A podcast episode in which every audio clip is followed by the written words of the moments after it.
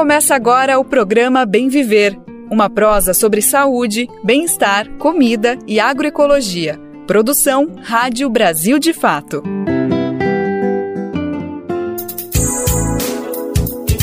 E hoje é sexta-feira, dia 4 de agosto de 2023, é mais uma semana encerrando e com ela o Bem Viver chegando para se despedir, para fazer um balanço de tudo que aconteceu nesses últimos dias e também já para aquecer, para se preparar para o final de semana e para outra semana, mas esse é assunto mais lá para frente. Vamos primeiro curtir esse momento, saber o que aconteceu essa semana e também começar a descansar um pouquinho para curtir o final de semana. Eu sou o Lucas Weber e te convido então para irmos juntos e juntas na próxima uma hora, saber tudo o que está acontecendo aqui no no nosso país, no mundo inteiro. Então bora nessa? Vem comigo, vem com a gente conferir os destaques do programa de hoje. A cúpula da Amazônia pode definir o futuro dos povos e da floresta. Alguns eventos já começam nesta sexta-feira, vamos saber o que, que vai acontecer a partir de hoje.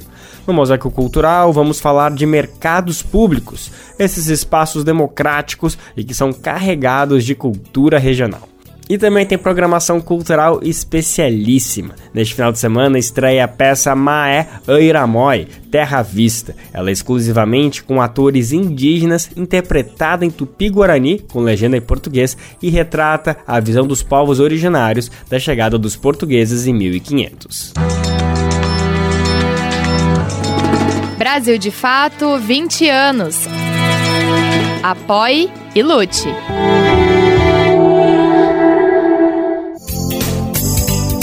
O Bem Viver vai ao ar pela Rádio Brasil Atual 98,9 FM na Grande São Paulo e também pela internet na nossa rádio web no site radiobrasildefato.com.br. Mas também dá para conferir depois a hora que você quiser. É só acessar o site brasildefato.com.br e lá você procura o programa nas principais plataformas de podcast e também na rede de rádios parceiras que retransmitem o Bem Viver de norte a sul do país em todo o território nacional. Já são mais de 100 emissoras fazendo essa parceria, essa retransmissão. E se você quiser entrar junto com a gente, entrar junto com essa rede de rádios parceiras, é só em radiobrasildefato.com.br e lá você clica em como ser uma rádio parceira que tem o tutorial, o passo a passo para fazer parte dessa rede. Programa Bem Viver. Sua edição diária sobre saúde, bem-estar, comida e agroecologia. Vamos começar o programa de hoje falando de questões socioambientais. No Bem Viver de Quinta, nós mencionamos os eventos prévios organizados por movimentos populares para Cúpula da Amazônia, esse evento super importante que começa a acontecer a partir de agora. Mais de 50 organizações da sociedade civil enviaram na quarta-feira propostas para a proteção do bioma diante do cenário de mudanças climáticas. Bom, a cúpula, que começa na próxima terça-feira, dia 8, em Belém, traz representantes de oito países que vão discutir o desenvolvimento sustentável das florestas. Esses oito países integram a Organização do Tratado de Cooperação Amazônica, uma organização intergovernamental que forma o único bloco socioambiental da América Latina. Muito importante isso, gente. Mas a partir dessa sexta-feira de hoje, dia 4, tem início os eventos paralelos que vão tentar debater a fundo questões que às vezes ficam invisibilizadas durante a cúpula. Bom, entre as iniciativas com realização confirmadas está a Assembleia dos Povos da Terra pela Amazônia. Além disso, vai acontecer atividades dos diálogos amazônicos que vão ser realizadas sexta, sábado e domingo no hangar Centro de Convenção. As atividades vão se dividir entre as plenárias organizadas pelo governo federal e vai contar com a participação de entidades da sociedade civil. Presidente Lula defende que na cúpula seja feita uma aliança que envolva povos indígenas da Amazônia. Vamos saber mais, vamos saber as expectativas para esse evento no Pará, a reportagem da Rádio Agência Nacional. A Indonésia vai enviar um representante para participar da cúpula da Amazônia, que será realizada nos dias 8 e 9 deste mês em Belém. O presidente Luiz Inácio Lula da Silva conversou com o presidente do país, Joko Widodo, e defendeu uma aliança pelo desenvolvimento sustentável das florestas tropicais do planeta. Para Lula, é preciso uma política unificada dos países da região amazônica que envolva também os povos indígenas para evitar o desmatamento na área e, ao mesmo tempo, garantir a sobrevivência das 28 milhões de pessoas que lá vivem. Ele também vem defendendo a discussão de uma posição conjunta para ser levada à COP28, a Conferência do Clima das Nações Unidas, nos Emirados Árabes, entre os dias 30 de novembro e 12 de dezembro. A cúpula da Amazônia pretende definir políticas e estratégias para o desenvolvimento sustentável da região. Antes disso, um evento prévio chamado Diálogos Amazônicos Representantes de movimentos sociais, centros de pesquisas e agências governamentais do Brasil e dos demais países amazônicos se encontrarão para formular sugestões visando a reconstrução de políticas públicas sustentáveis. O resultado desses debates será apresentado aos chefes de Estado durante as reuniões no dia 8 e 9. Com informações da Agência Brasil, Pedro Lacerda, da Rádio Agência Nacional. E agora finalmente pode soltar fogo de artifício, porque finalmente o Banco Central reduziu pela primeira vez em três anos a taxa básica de juros. A Selic foi rebaixada para 13,25% ao ano, uma redução de 0,5 ponto percentual. A Selic é a taxa básica de juros e tem impacto na inflação e influencia em todas as demais taxas praticadas no mercado. Essa queda acontece após críticas do governo Lula à manutenção da taxa nesse patamar altíssimo.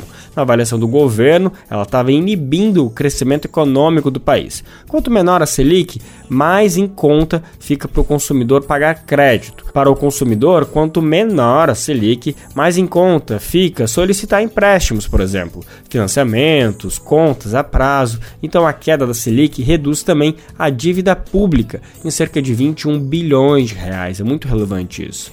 O governo comemorou o corte da Selic. O ministro da Fazenda, Fernando Haddad, considera que o corte de 0,5 ponto percentual na taxa Selic representa um alívio para a economia brasileira e mostra que o governo está na direção certa. Vamos saber mais detalhes agora? A reportagem de Vinícius Konchinski e quem conta pra gente é Douglas Matos. A redução de 0,5 ponto percentual na taxa básica de juros da economia brasileira anunciada nesta quarta pelo Comitê de Política Monetária do Banco Central, o Copom, foi comemorada por membros do governo Lula. Com a redução, a chamada Selic baixou de 13,75% para 13,25% ao ano, o mesmo patamar de agosto do ano passado ainda é a mais alta taxa básica de juros real de qualquer economia do mundo. Para o ministro da Fazenda, Fernando Haddad, no entanto, a redução sinaliza para que esse cenário mude com o passar dos meses. E isso, segundo o petista, deve facilitar o crescimento da economia e o equilíbrio das contas públicas. Com a queda da Selic, o gasto do governo com juros diminui os juros de financiamentos e empréstimos também tendem a cair, estimulando consumo e investimentos. Em conversa com a imprensa após a decisão, Haddad falou sobre o presidente do Banco Central, Roberto Campos Neto. Certeza que o presidente do BC votou com aquilo que ele conhece de economia, com aquilo que ele domina em economia. Ele é um, é um voto técnico é, calibrado à luz de tudo que ele conhece da realidade é, do país. Então, eu tenho convicção, o fato de nós estarmos nesse momento alinhados em torno da, da decisão não significa que houve é, concessão é, do Banco Central. O que houve era uma situação de votação apertada mesmo, né, por várias opiniões no mercado, muitos economistas falando sobre o assunto, todas opiniões dignas e, e legítimas, mas eu tenho certeza que o voto dele foi um voto é, totalmente balizado em considerações de natureza técnica.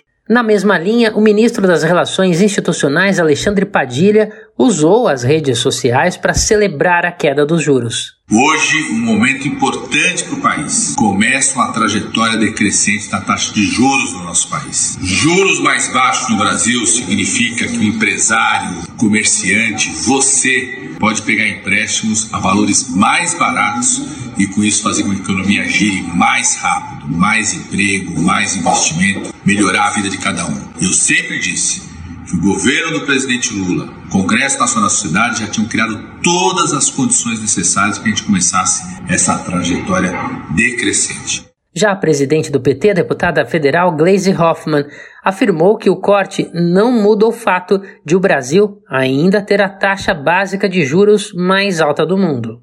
De São Paulo, da Rádio Brasil de Fato, com reportagem de Vinícius Konchinski, locução Douglas Matos. Um dos princípios do Estatuto da Criança e do Adolescente é o direito de crianças e jovens à convivência familiar e comunitária. Mas essa não é a realidade para 32 mil crianças e adolescentes que ainda vivem em abrigos no país. A gente sabe que a redução desse número esbarra em muitas burocracias e que dificulta o processo de adoção.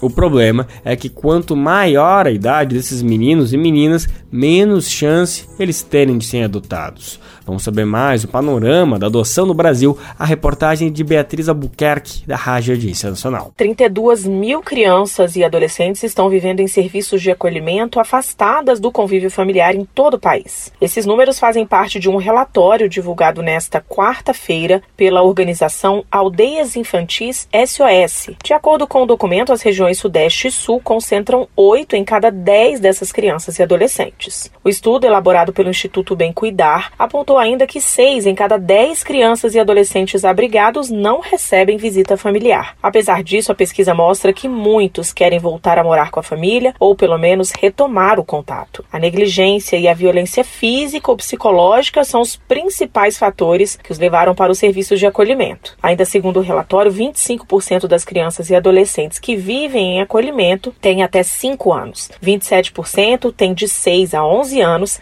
e 5% 18 anos ou mais.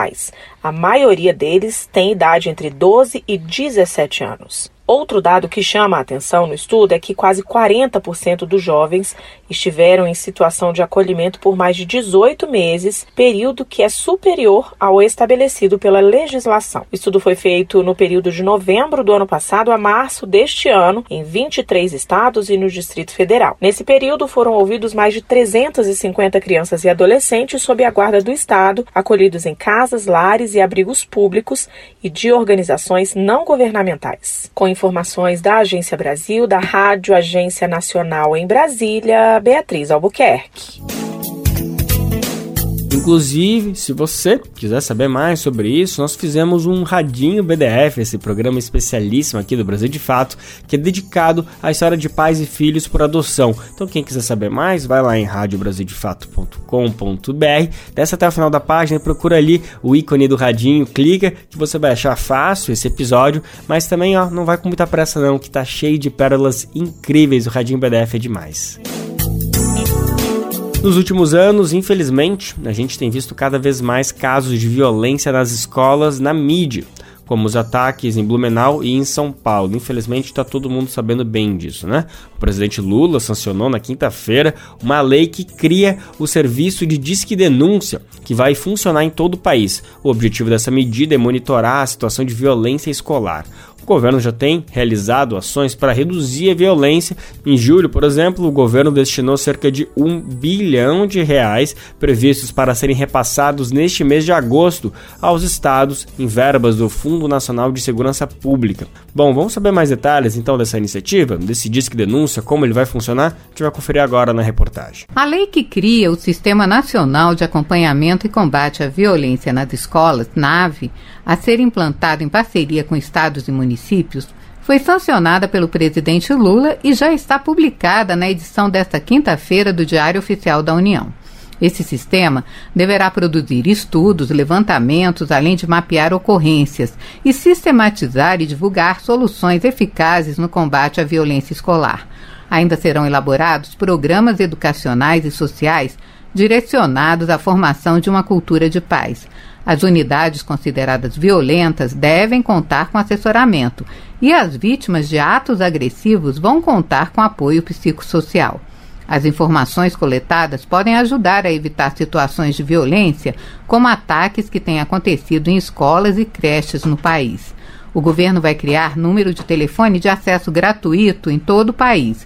Esse Disque Denúncia deve se somar a outras iniciativas já existentes, como canal exclusivo para informações de ameaças e ataques contra as escolas, criado dentro das ações da Operação Escola Segura do Ministério da Justiça e Segurança Pública, em parceria com a SaferNet. As informações recebidas por telefone, e-mail, sites na internet e outras mídias devem ter tecnologia que garanta sua integração. Da Rádio Nacional em Brasília, Ana Lúcia Caldas. Falando em educação, o governo de São Paulo divulgou uma portaria que estabelece, olha só, que parte das aulas sejam monitoradas. Vê se pode. A medida exige a presença de diretores e coordenadores durante as aulas e um envio bimestral de relatório à Secretaria de Educação a proposta já é estranha e a gente precisa, sem dúvida, ouvir o que os professores das escolas públicas estaduais acham disso, né? Vamos saber na prática se esse tipo de conduta colabora ou piora, na verdade, a educação pública paulista. Quem conta pra gente é a repórter do Brasil de Fato, Nara Lacerda. A gente vai conversar agora aqui na Rádio Brasil de Fato sobre educação no estado de São Paulo. Isso porque o governo do estado, por meio da Secretaria Estadual de Educação, publicou uma portaria que está causando reações muito críticas, não sem razão. O texto prevê a presença de coordenadores e coordenadoras, diretores e diretoras em sala de aula, numa espécie de acompanhamento, monitoramento, tem gente chamando de vigília nas salas, é, para as atividades dos professores e professoras. É o tal do apoio presencial. Quem vai conversar com a gente sobre essa portaria para a gente entender melhor o que isso significa e qual é o impacto dessa portaria nos reais problemas da educação pública no estado de São Paulo é o Fernando Cássio, doutor em ciências, professor da Universidade Federal do ABC e que está na rede Escola Pública e Universidade. Fernando, obrigada pela participação, pela presença aqui no Brasil de Fato mais uma vez. Eu que agradeço, Nara, e cumprimento a todo mundo que nos ouve e nos assiste. Vamos começar pelo começo, Fernando. Ou a portaria a, a, do apoio presencial, como o governo do estado vem chamando por meio da Secretaria de Educação, gerou muitas críticas nas entidades é, é, é de representação de professores e professoras, sindicato, por exemplo, é, dizendo que isso feria a liberdade de cátedra e pode trazer um ambiente de vigília e de censura para salas de aula. Esse pode vir a ser um problema dessa portaria? Sabemos que tem outros, mas falando desse especificamente, o que significa? Bem, Nara, eu acho, eu acho muito interessante, acho que é uma reação esperada, né? É, não, em princípio, né, no, no mundo ideal, não haveria problema de você, por exemplo, pautar na escola e fazer um debate pedagógico sobre a sala de aula, sobre as interações em sala de aula, sobre as metodologias, os recursos, de você eventualmente ter uma coordenadora, um coordenador uh, trabalhando colaborativamente com o corpo docente da escola para melhorar né, as aulas, etc. O problema é isso, é que existe né, uma, uma situação de extrema é, precarização das condições de trabalho de professoras e professores e uma situação, sobretudo, de falta de confiança, que está instalada já na rede.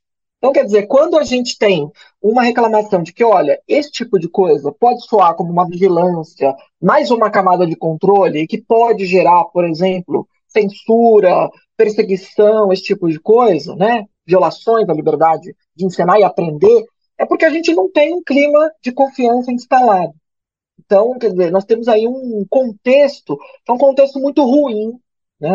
um trabalho extremamente precarizado de professores e professoras em todos os sentidos tanto do ponto de vista objetivo, de salário, de carreiras, de condições de trabalho, de recursos, de infraestrutura, quanto subjetivo, dessa própria sensação de que você está sendo vigiado por alguém de fora que vai controlar o seu trabalho e que vai transformar isso em punição. Bom, a gente tem políticas de avaliação que são punitivas na rede estadual de São Paulo, isso não é de agora.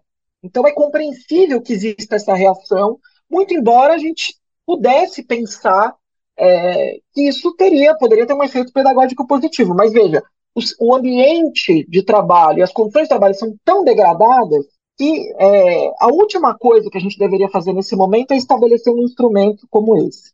Agora, tem outro problema também, além de reforçar esse ambiente de diversos gatilhos, né? E um ambiente também é, quase bélico, eu diria, entre governo e quem está na linha de frente da educação, no chão de fábrica das escolas do estado de São Paulo, é, é, traz uma questão também de sobrecarga de trabalho, né? É, há uma preocupação, de acordo com a secretaria, de adequar isso à carga de trabalho de diretores, diretoras, coordenadores e coordenadoras. Mas essa carga a gente já sabe que é excessiva, e não só para esses profissionais, mas para o corpo docente em geral, né?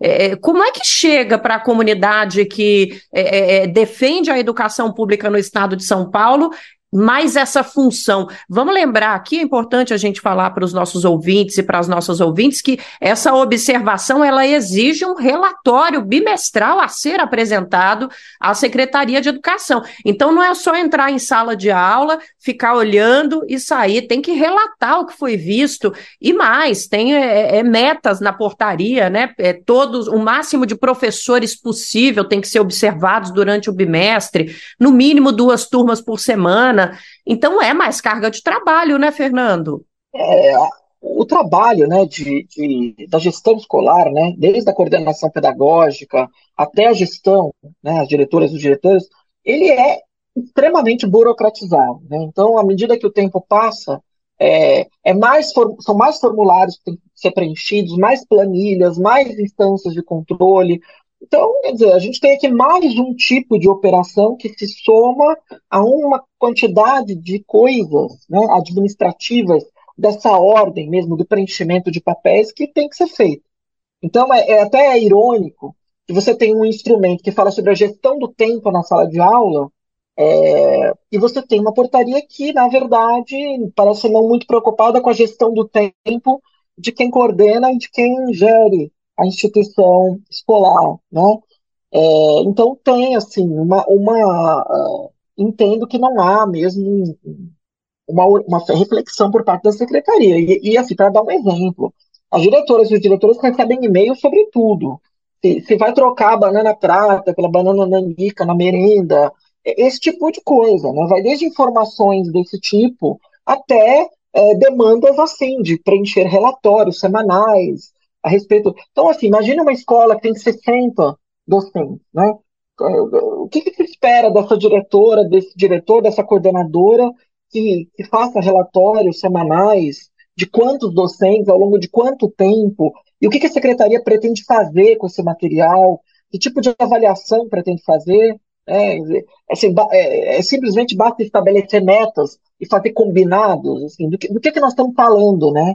Então, na verdade, é isso. A, gente, a nossa Secretaria de Educação atual, ela, ela é bastante, assim, ela é pouco preocupada com a educação, né? E ela é pouco capacitada, pelo menos esses cargos, assim, é, indicados de direção são pouco capacitados para debater educação, que a gente tem visto ultimamente. Então, assim, me parece que eles não têm muita ideia é, do, que, que, do que, que vai ser disso. E, e, portanto, só poderiam fazer o pior uso disso, né, que é de uma vigilância rasteira, é, e, e, o que, de certa forma, sim, os professores e as professoras têm razão de ter de estarem apreensivos. É, ah. E o que é interessante é isso, circularam né, esses, esses, essas fichas pela rede, e você vê né, coisas do tipo, as diretoras e os diretores escreveram coisas do tipo, é, a sala de aula não tem internet, enfim, esse é uma, um ótimo ponto, Fernando, porque é, é, é a nossa reflexão aqui para a nossa entrevista é esse mecanismo criado. E, e antes da gente passar para esse ponto, é, vale lembrar do que o Fernando está falando. Gente, a, a, portaria ela é bastante hermética, não traz com objetividade como esse trabalho vai ser feito, para que fim, é, né? Traz ali termos subjetivos que não explicam muito bem na prática para que esse sistema vai ser implementado, como ele vai ser operacionalizado. Vale lembrar aqui que a Secretaria de Educação falou com o Brasil de Fato, nos mandou uma nota dizendo que vai depender da realidade de cada escola. Também é uma resposta é bem é, subjetiva, a gente tem um estado imenso, né? Então, a gente já enxerga problemas aí, ou, ou no mínimo é, gargalos. Agora, como você estava falando, Fernando, problemas reais das escolas públicas de São Paulo. Os, os, diretores e as diretoras já estão escrevendo nos relatórios: ó, a aula foi incrível, mas não tinha internet, não tem é, maquinário, não tem móveis, é, é, a sala está superlotada. Essas já são respostas que estão aparecendo nos questionários. Essa portaria traz algum tipo de solução para esses problemas estruturais da educação pública no Estado, Fernando? É, Nara, eu acho que essa é a grande questão né, que nós temos observado. A gente, nas últimas semanas aí, é, no último mês, vai, podemos colocar assim, a gente tem visto aí vários anúncios, né, de programas, de lançamentos, então desde a mudança no currículo do ensino médio, agora a questão dos, dos livros didáticos, que vão ser recusados, os livros do Programa Nacional do Livro Didático, para aderir ao livro digital, a mudança na avaliação, tanto avaliação em processo, quanto a avaliação do final do ano, agora essa questão da, da dos diretores e dos coordenadores, quer dizer, é, na Secretaria de Educação, hoje, hoje tudo tem é, sido basicamente um pretexto para é, a justificação de compras é, bilionárias de equipamentos de tecnologia. Né? Então, hoje na Secretaria se fala pouquíssimo de educação, se fala pouquinho, quer dizer, as discussões têm nenhuma sustentação pedagógica, educacional, e se fala de solucionismo tecnológico. Né? Então, comprar tablet, e aí o tablet vai ser a, salvação total, porque o estudante vai usar para ser o livro didático, para fazer avaliação, os professores vão usar para controlar o tempo de sala de aula, para gerar a chamada, ou seja, é uma, é uma ideia bastante esvaziada, né? E uma ideia, assim, de empresário da educação. É preciso lembrar que a gente tem hoje um secretário de educação que é empresário da educação e que pensa com essa cabeça de empresário da educação e não de um educador, não de alguém que sabe, entende as indeterminações, as filigranas do processo educativo, né? Então, eu, eu entendo, assim, a minha avaliação mais ampla é que os educadores e as educadoras da rede estadual de São Paulo estão sendo profundamente desrespeitados, né?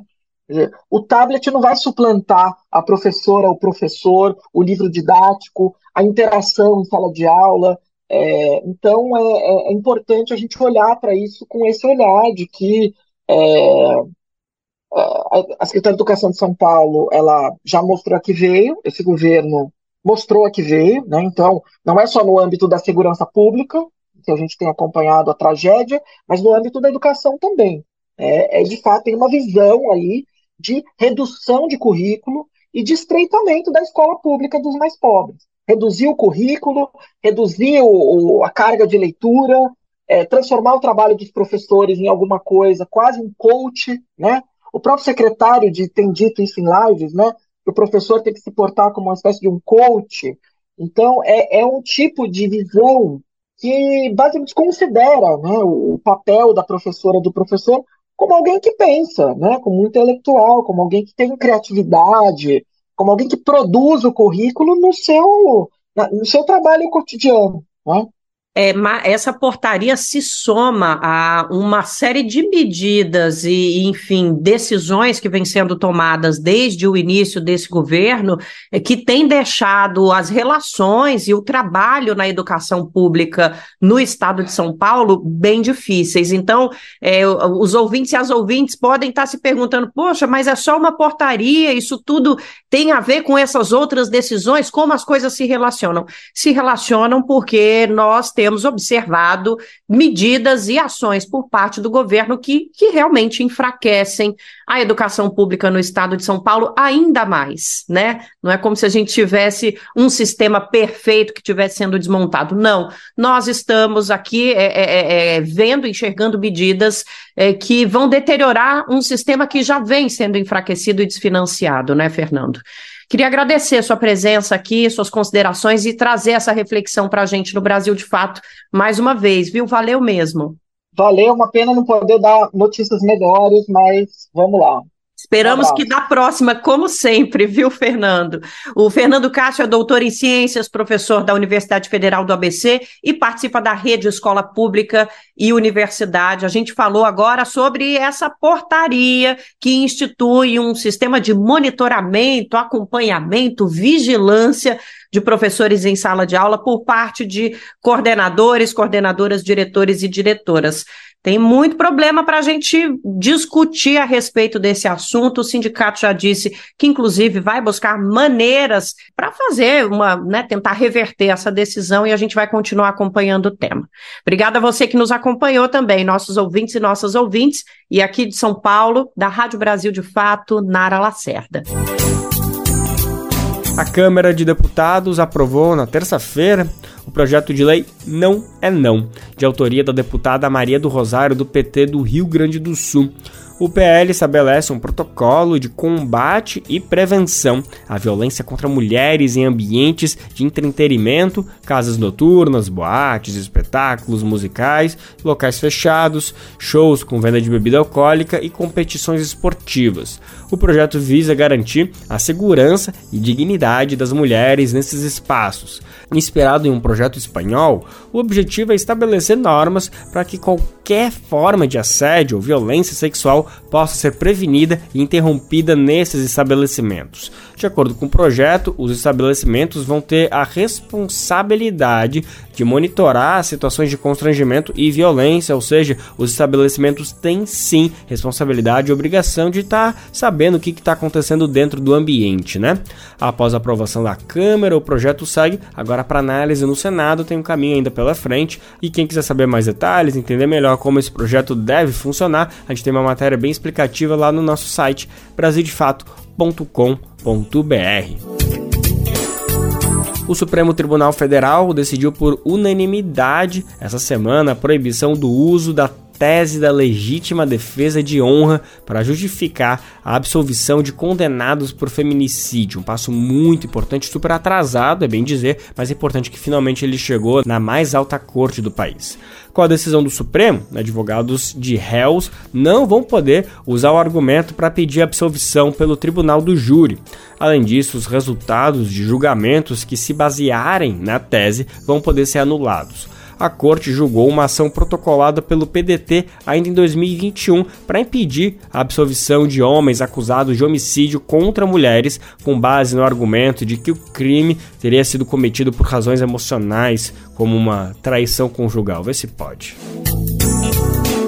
Você já viu falar que fazer o uso de micro-ondas provoca câncer? É, essa é uma das falas que a gente sempre escuta e fica bem naquele limbo, tá? É verdade ou é mito? Bom, o forno se popularizou no Brasil a partir dos anos 90 e faz parte dos itens basicamente essenciais para muita casa, né? Obviamente que ele não é essencial, dá para fazer tudo sem micro-ondas, não é à toa que ele só passou a existir em 1990, mas sim, ele veio como uma praticidade, então muita casa tem por aí, né? Tá, mas afinal, faz mal ou não faz mal? Bora saber? Quem vai explicar pra gente é a cientista Lauro No quadro da Rádio USP que a gente confere a partir de agora.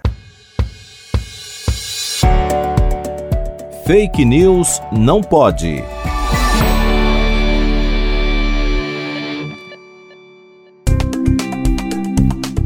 Existem diversos produtos que são popularmente classificados como cancerígenos. O micro-ondas é um desses produtos, mas afinal de contas, as ondas emitidas pelo micro-ondas podem causar câncer?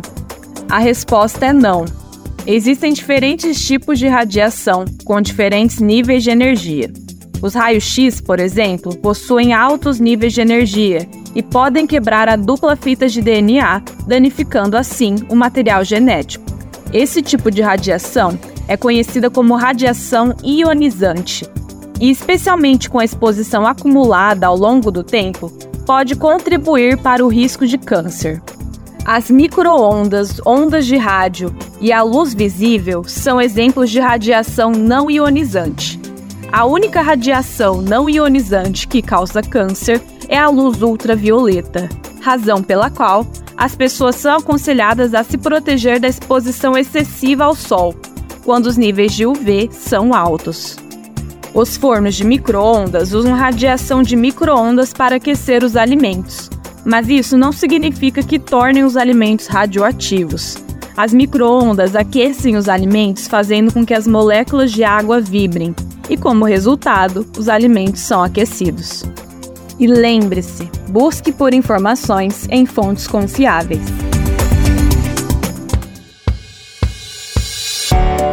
Fake News não pode. Apresentação: Laura Colette Cunha. Produção: Video Academics e Pretty Much Science, em parceria com a Rádio USP Ribeirão. Revisão: João Vitor Guimarães Ferreira.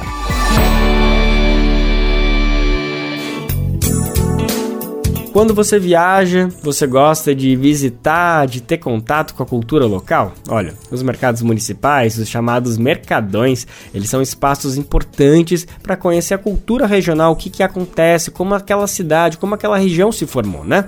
Porque lá você encontra produtos específicos da cultura local, desde alimentos mais comuns, artesanatos, pratos típicos, ervas medicinais, temperos, enfim, é um espaço bastante democrático no geral, né?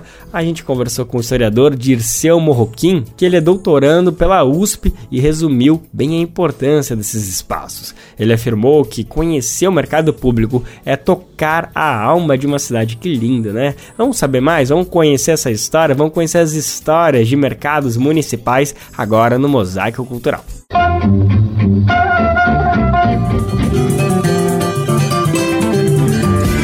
Mosaico Cultural, uma produção Rádio Agência Brasil de Fato. Os mercados públicos se consagraram por serem espaços de comercialização de produtos alimentares, mas também de convívio e trocas culturais entre a população local e turistas que visitam as cidades. É difícil definir a data exata em que os mercados públicos começam a se espalhar no Brasil, mas foi no século XIX, no Brasil Império, que surgiu a necessidade de ter pontos de comércios mais salubres e com maior controle por parte do Estado. Então, por conta de um discurso médico, é que surgem os mercados como conhecemos hoje.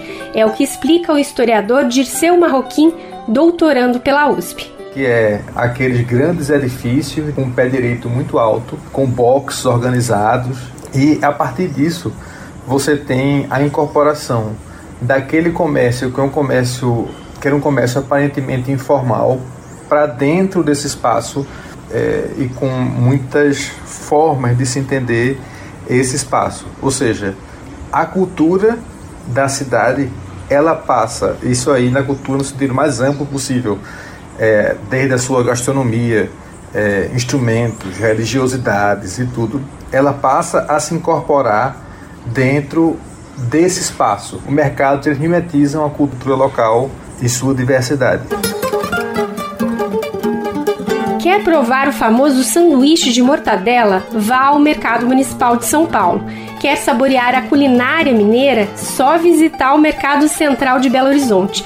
Se você quer provar o tacacá, a maniçoba ou o famoso peixe frito com açaí, é só ir no Mercado Ver o Peso em Belém do Pará. Todos esses mercados públicos têm em comum semelhanças na sua estrutura arquitetônica, feitos para acolher o comércio e a circulação de pessoas. Mas os mercados pelo Brasil carregam principalmente a riqueza gastronômica, histórica e cultural dessas cidades. Conhecer o mercado em um lugar é conhecer o seu povo é, e a cultura desse povo. Se você for no Ver o Peso, em Belém, você vai encontrar coisas que dificilmente você vai encontrar no Recife, ou em Curitiba, ou em Belo Horizonte. Você encontra o local, o característico, aquilo que representa aqueles espaços. Seja no próprio souvenir, que é, existe uma personalização do que é oferecido, seja na própria oferta é, alimentar, de alguma forma, é tocar a alma de uma cidade.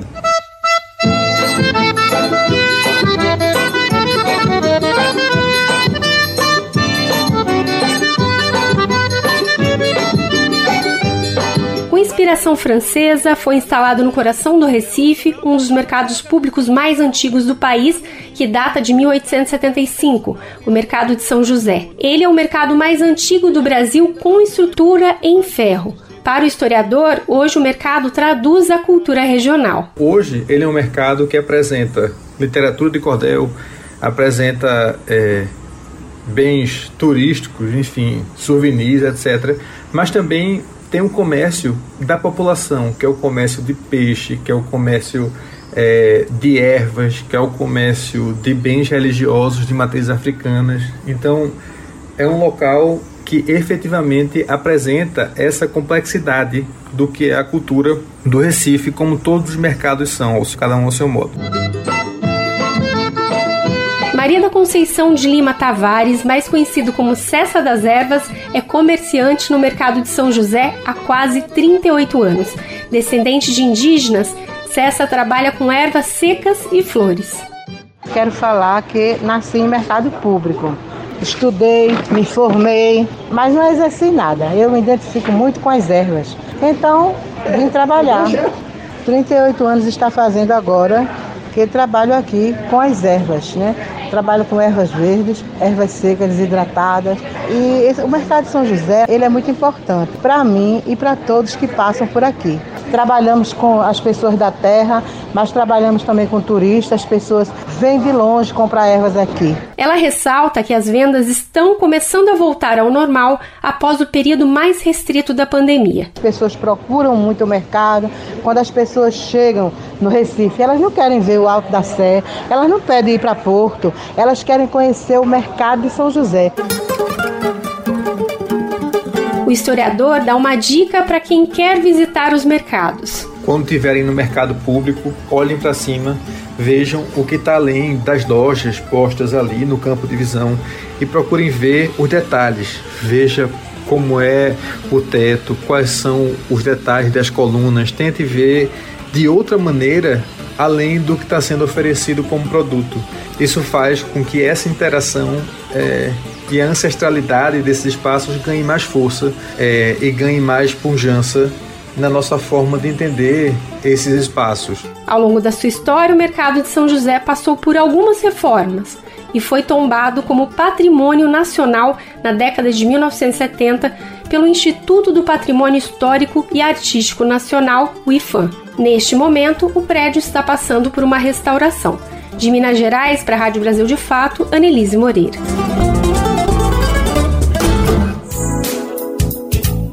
Agora no Bem Viver, a gente vai falar de uma peça que está estreando agora nesse final de semana, a partir do dia 4, 5 e 6 de agosto, aqui em São Paulo, no litoral.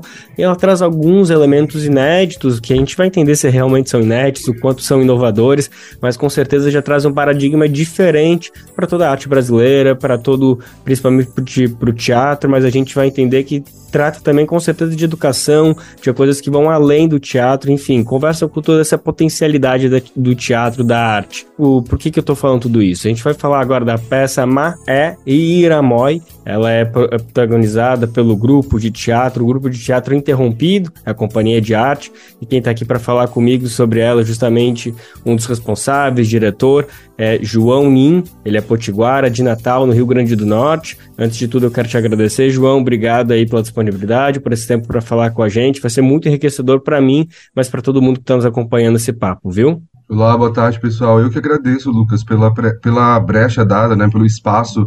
Agradecer a você, ao Brasil de Fato, a nossa assessoria de imprensa, a Thaís, todo mundo que está colaborando com essa peça para que ela aconteça. Assim, eu sempre falo que a peça de teatro, para muitas pessoas, às vezes ela é o fim, mas para a gente, apesar de ser uma estreia, ela está sendo só o começo. Que ótimo, que bonito.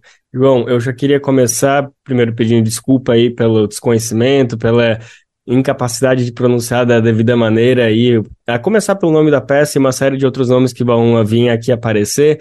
Então, acho que para começar, eu já queria primeiro que tu trouxesse a pronúncia correta e explicasse da onde que vem, o que que significa essa, esse nome, o que, que ele diz, e a partir daí a gente vai conversando um pouquinho mais sobre a sinopse, mas acho que só para a gente realmente entender qual, qual que é o assunto, do que, que se trata, se tu só explicasse para a gente direitinho essa pronúncia, como a gente estava falando aqui antes da conversa, e o significado já seria muito enriquecedor, por favor. A nossa peça se chama Maé Iramoy, né? É a perspectiva tupi-guarani, perspectiva indígena é, do litoral sul de São Paulo, antes da chegada dos colonizadores. Maé-Iramoy significa mar à vista, porque quando os invasores chegaram aqui, eles viram terra à vista, terra à vista. É a perspectiva dele, né? Deles. E no nosso perspectivismo, pelo, pela cosmovisão tupi-guarani, eles viram o mar. O mar era tão sagrado que eles não entravam, não se alimentavam dos seres do mar, mas a partir desse encontro, o mar começou a ter uma relação diferente com esse povo, né? Que obviamente é diferente de outros povos litorâneos também, porque os mundos indígenas são muitos mundos, são muito diferentes, né? Mas é legal pensar que é, é o verbo, né? É, de ver, e é água em tupi. Amoi é mais velho, então é ver a água mais velha. Para eles, o mar é, o, é a água mais ancestral que existe.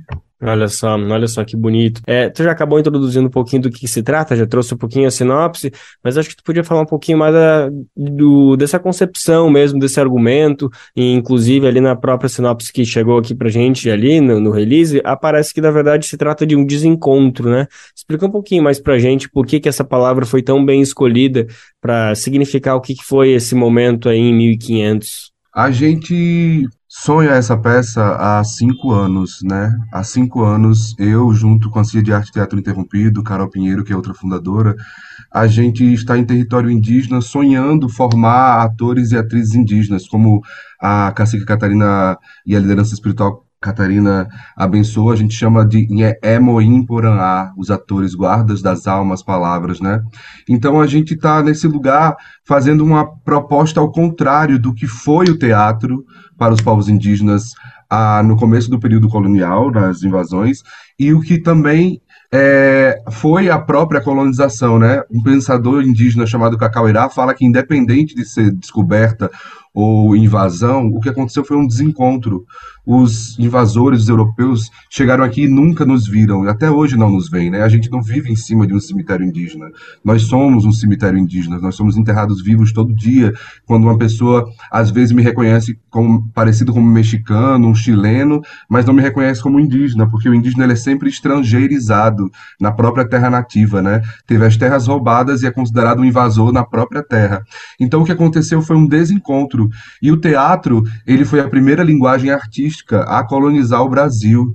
Em 1561, a primeira peça do padre José de Anchieta, né, é, as pessoas indígenas representavam demônios. Então atuavam fazendo a morte simbólica das próprias culturas e a, representando também a morte física dos próprios corpos. E antes de Anchieta também, cerca de 50 tupinambás foram para Rouen, na França, para encenar seus próprios rituais para os imperadores que não vinham para cá, né? Quem vinham para cá era a, a, a, ponta do galho, eram os peões, né? Não o rei e a rainha. Então eles foram para lá encenar. Então o teatro tem essa história é, colonial diante do Brasil e a gente quer pensar agora o teatro como um lugar de encontro, um lugar em que a gente olhe no olho um do outro, um lugar que sejam validadas as nossas narrativas e as nossas perspectivas também. Perfeito, João. Uma coisa que a gente precisa destacar aqui, que é uma peça que ela, além de ser formada exclusivamente, ela, a apresentação, todos os artistas são inclusivamente indígenas, ela também é falada em tupi-guarani, né? Vai ter ali legenda para o público em português, mas eu queria saber se nos estudos, assim, se toda essa preparação que vocês tiveram ao longo de cinco anos, como você estava muito bem comentando, se vocês se depararam com outra experiência similar? Ou será que vocês estão fazendo algo inédito no Brasil? Vocês têm conhecimento sobre isso? Olha, eu acho que essencialmente tem uma coisa, um movimento sendo feito no Brasil, assim, de pessoas indígenas utilizando o teatro como uma ferramenta contra-colonial. Eu não sei se poeticamente, esteticamente, como a gente está fazendo, é uma coisa assim inovadora. Mas através desse processo de cinco anos, a gente percebe o quanto a violência colonial foi grande, porque assim, o nosso sonho é fazer essa peça toda em Tupi-Guarani. E a gente construiu a dramaturgia e o texto todo em Tupi-Guarani.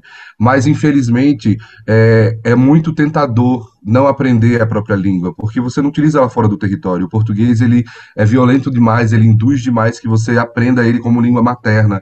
Então, a gente encontrou nesses cinco anos, parece, para quem estiver ouvindo a gente, parece que, nossa, estão trabalhando há cinco anos, então deve ter uma peça super acabada profissionalmente. Pelo contrário, a gente viveu esses cinco anos sem apoio nenhum, muito precarizado, lutando para esse tipo de trabalho. Aí em 2021 a gente conseguiu o financiamento do PROAC e estamos fazendo esse ano, né, por causa da pandemia, a gente não conseguiu fazer presencialmente, então esse ano a gente conseguiu injetar energia para isso e percebemos que infelizmente não vamos conseguir fazer a peça toda em Tupi-Guarani, porque as pessoas estavam se sentindo desconfortáveis, principalmente os jovens, de fazer a peça e ainda não ter um domínio completo da língua. Então a gente optou para que a narração fosse em português, com a legenda em Tupi-Guarani, e agora os diálogos serão em Tupi-Guarani com as legendas em português. Quando eu falei que essa peça é só o começo, é porque sim, a gente vai um dia conseguir fazer essa peça toda em Tupi-Guarani, pensando que a gente tem a ideia de construir ela uma vez por ano, ser uma peça é, anual, né, uma peça tradicional que conta a história de etnogênese desse povo tupi-guarani, que é o encontro entre o povo guarani-biá e o povo tupinambá. É, que vá contando e que essa peça, que o teatro injete orgulho nos jovens e que faça eles quererem estudar mais e fazer a manutenção da língua. Então vocês vão ter um grande, quem for assistir vai ter um grande contato com a língua indígena, seja ela através da escrita, porque as legendas vão ser é, feitas através de laser, ou pela, pela fala, pelas falas, pelo diálogo, pelo som também, né? A peça está muito rica, ela não é feita exclusivamente por pessoas indígenas na estrutura, ela é feita completamente por artistas indígenas em cena. No palco são mais de 25 corpos de, de pessoas tupi-guaranis do litoral, e nós temos na estrutura pessoas indígenas também, mas também temos aliados não indígenas, sejam dos povos negros ou dos povos traidores da branquitude também. Muito bom, traidores da branquitude está ótimo mesmo. É, João, outra coisa que eu queria trazer contigo, você já falou algumas vezes aqui, né, de quem for assistir, quem for assistir, quem que vai assistir? Qual a expectativa de público que vocês têm? Isso seja na realidade ou também no desejo de vocês? Queria ver um pouquinho para quem que essa peça está sendo tramada, está sendo desenhada. Essa peça está sendo tramada primeiramente para as pessoas indígenas, principalmente do próprio território é uma coisa de alimentar a si mesmo, né, diante de tanto que nos roubaram. E depois disso, para as pessoas dos territórios ao redor, né, Peruíbe, Itanhaém, mas a gente sabe que muita gente que vai são pessoas de São Paulo capital mesmo. Então, a gente pretende que seja, acho que umas eu não sei em cada sessão, mas eu acho que vão circular pelo, pelo lugar pelo menos mais de 300 pessoas nesses três dias, né? A gente está fazendo uma estrutura simples de arquibancada, o acesso para lá vai ter uma condução, é, uma van que vai sair de hora em hora da rodoviária de Peruíbe, então está tentando facilitar o acesso, já que é proibido a entrada de carro, né? É área de proteção ambiental, é um território indígena, 11 quilômetros de praia, é, intocadas, é mar, areia, mata, aldeia, né? A mata de Jundu, que é protegida protegida ambientalmente também. Então, é, a gente também, nesse sentido, é muito novo, porque uma peça em tupi-guarani português, na beira da praia, em território indígena, a gente não sabe, é, a gente não tem noção de quantas pessoas a gente vai receber de fato, mas a gente está esperando, mas pelo menos receber umas 200 pessoas. A gente tem capacidade para receber umas 200, 300 pessoas por sessão, né? Mas vamos ver como que isso vai acontecer, como isso vai funcionar. Espero que as pessoas se interessem e se não for esse ano, serão nos próximos anos, cada vez mais essa peça se fortalecendo e injetando energia e orgulho para as línguas, culturas e corpos indígenas. Perfeito, isso é muito importante mesmo, João. Queria chegar nesse ponto que é isso, a peça vai ser apresentada e não é em qualquer lugar, não é um teatro de São Paulo, não é um lugar aí já legitimado, não é no teatro municipal, é na própria aldeia, é, pró é na própria local onde tudo aconteceu, né? Mar à vista e as coisas acontecem justamente nesse local. Eu queria entender primeiro se vocês chegaram a cogitar em não fazer nessa região, dentro da aldeia, nesse território, se existiu essa possibilidade, queria entender quanto critério foi isso de precisamos fazer aqui, até para entender se nos próximos passos ela pode sair dessa região, se ela pode circular pelo estado, pelo país, enfim, queria entender um pouquinho da importância que é ela acontecer neste território. Olha, a gente em nenhum momento a gente pensou em fazer fora da aldeia a gente tá ali no lugar onde as caravelas também chegaram, de fato, e no teatro falam muito sobre teatro site específico, né, em loco. Pra gente faz sentido ela acontecer dessa maneira ali, e a ideia é sempre acontecer ali. Eu acho que depois disso a gente pode pensar uma circulação por outras praias, se a gente conseguir um aporte ou tiverem convites para fazer em outros litorais. É, acho que esse é o máximo que poderia acontecer. Se não, com certeza a gente consegue levar um trecho, alguma cena, alguma coisa para, para fora do teatro, para palestras, para questões pedagógicas, mas a peça mesmo, como ela foi pensada para ser feita, foi ali, embaixo é, da lua, das estrelas, com aquele vento, com aquela mata, com aquele ecossistema, com aquela praia, né, pensando que tudo ali é um corpo-território que significa, né? E como a gente utiliza o teatro como uma ferramenta contra-colonial, não é pensando no mercado, não é pensando no capitalismo, é pensando culturalmente o que a gente deseja ecoar, o que a gente deseja fortalecer para que não desapareça. Então, a ideia é estar sempre ali. De repente, se outras pessoas de outros territórios também quiserem convidar, convidar a gente para desenvolver outras peças nessa perspectiva, também topamos, mas em nenhum momento foi cogitado fazer fora dali. Para não estar tá mentindo que não foi nenhum momento, Antes, eu sou do Rio Grande do Norte, de Natal, né? E eu migrei é, para cá faz nove anos. É, essa peça ela não nasce agora também nesses cinco anos, ela nasce há 11 anos atrás, quando eu e Carol ainda morávamos em Natal e queríamos fazer uma peça à beira-mar A peça se chamar Profundidade e ia dar conta sobre esse sentimento paradoxal de encanto e espanto que as pessoas nativas tiveram ao ver aqueles seres ali que não sabia se eram deuses, se eram monstros, o que que era, né? Eles nos viram e perguntaram assim: será que essas pessoas têm alma? E a gente olhou para eles e fez assim: a alma a gente tá vendo, será que esse povo tem corpo? Né? Vamos matar para ver se apodrece? Se apodrecer tem corpo, mas a gente tá vendo o espírito. Então tem perspectivas diferentes e a gente queria sonhar em fazer isso lá. Mas o Rio Grande do Norte, Natal, é um lugar com, com políticas públicas para a cultura quase é assim zero. Então, por isso a gente precisou migrar como artistas e graças à encantaria, ao destino, ao sei lá o quê, quando a gente chegou aqui, eu fui para o território Piaçauera, lá encontramos Devan, que é uma das lideranças, que falou assim: "Eu queria muito teatro aqui na minha aldeia, porque eu sonho em fazer uma peça na beira da praia". E aí nessa hora eu comecei a chorar, porque a Carol que estava comigo sabia que isso também já era um sonho antigo da gente né? Então foi essa peça é o encontro de dois sonhos. E aí ele falou assim: "Eu queria muito fazer porque a gente fazia uma peça em São Vicente sobre o descobrimento do Brasil e fazíamos as pessoas indígenas, mas a gente foi demitido e agora outras pessoas fazem as pessoas indígenas. E a gente quer agora contar a nossa perspectiva, a nossa história. Então isso fortaleceu o nosso sonho.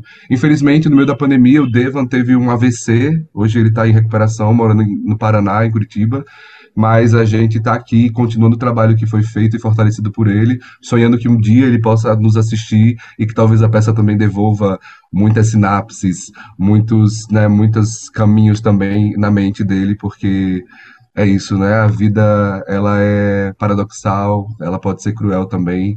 Tem muitas coisas irreversíveis e a gente não consegue prever nada que acontece, mas estamos fazendo tudo isso para nos fortalecer, para que quando acontecer coisas como essas a gente também continue junto. Tá ótimo, João, com certeza. Enfim, tem toda essa simbologia desse encontro, né? Esse encontro de fato não é um desencontro, como a gente estava bem, como você estava muito bem explicando antes. Então, essa peça realmente tem um potencial incrível de ser um início, como tu estava comentando agora, o início de um grande processo, de um início de aprendizagem.